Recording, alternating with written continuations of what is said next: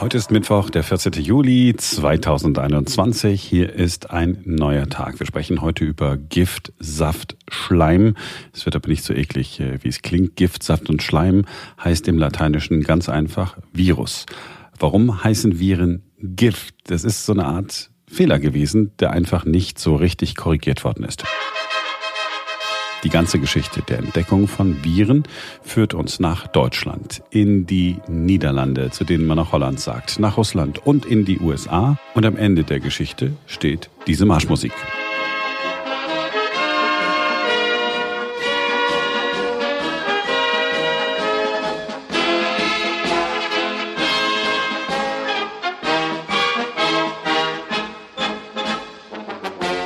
Ja, in der Tat, das ist der Virenjägermarsch. Aber angefangen hat alles mit Tabak und einer merkwürdigen Verfärbung. Jetzt beginnt ein neuer Tag. Eine Krankheit geht um. Eine Krankheit, die Pflanzen befällt, vor allem Tabakpflanzen sind betroffen. Und das ist ein riesiges Problem, denn mit den riesigen Plantagen wird eine Menge Geld verdient. Wir sind im ausgehenden 19. Jahrhundert. Tabak ist eine Goldgrube und der Schaden durch diese Tabakmosaikkrankheit, wie sie genannt wird, ist enorm groß. Ist eine einzige Pflanze befallen, breitet sich in rasender Geschwindigkeit die Krankheit auf die ganze Plantage aus.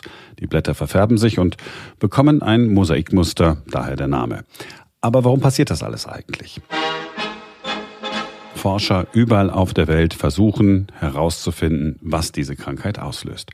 Nach 1880 etwa kommen Forscher schon einmal einen Schritt weiter. Zuerst ist es der deutsche Adolf Meyer.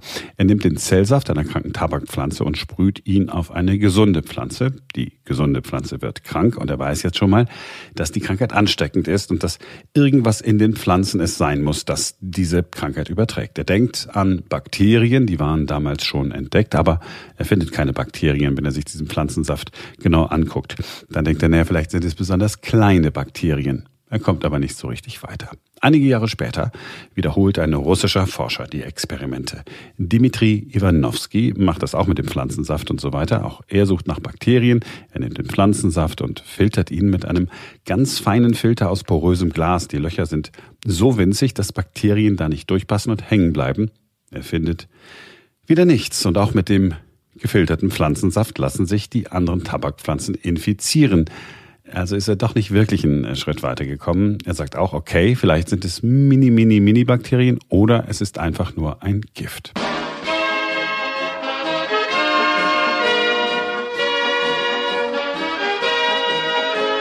Noch ein paar Jahre später kommt ein Holländer ins Spiel.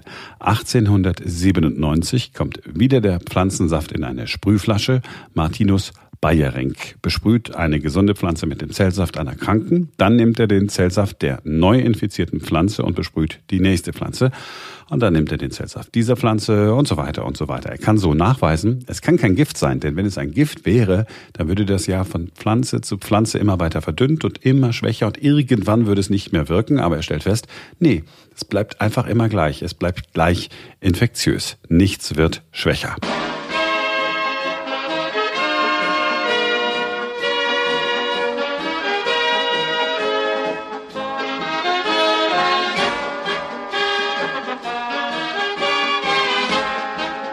Jahrzehnte vergehen, bis es endlich den Durchbruch gibt. Der Amerikaner Wendell M. Stanley führt die Forschung seiner Kollegen aus der Vergangenheit weiter. 1935 findet er den Erreger fast.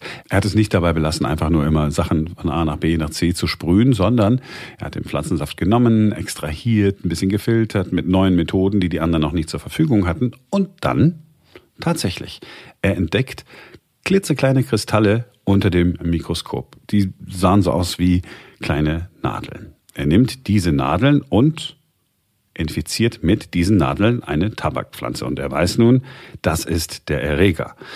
Ah, er sucht nach einem Namen für diese Nadeln und entscheidet sich für das lateinische Wort für Gift, für Virus. Wenige Jahre später wird das Elektronenmikroskop erfunden. Man kann die Nadeln jetzt noch ganz genau untersuchen und dann äh, stellt man fest, naja, die Nadeln sind nicht so ein Ding, sondern die bestehen aus vielen winzigen kleinen Teilen, aus vielen Viren. Man hat den Namen einfach behalten. Wendell M. Stanley bekommt für seine Entdeckung den Nobelpreis. Und nachdem er diesen Nobelpreis bekommen hat, hat sich ein deutscher Komponist mit dem Namen Alfred Kluten hingesetzt und diesen Marsch komponiert. Er soll den Marsch komponiert haben, es ist nicht ganz sicher, ich habe keine hundertprozentige Quelle gefunden, aber der Marsch heißt tatsächlich Virenjägermarsch oder auch Wendell M. Stanley Marsch.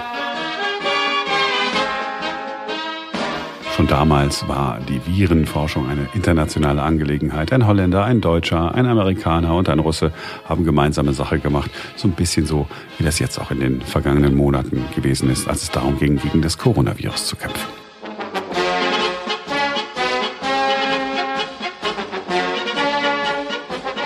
Das war's für heute. Ich hoffe, ihr habt es interessant gefunden. Ich hoffe, ihr mögt diesen Marsch genauso wie ich. Wir hören uns morgen wieder, denn dann ist wieder ein neuer Tag.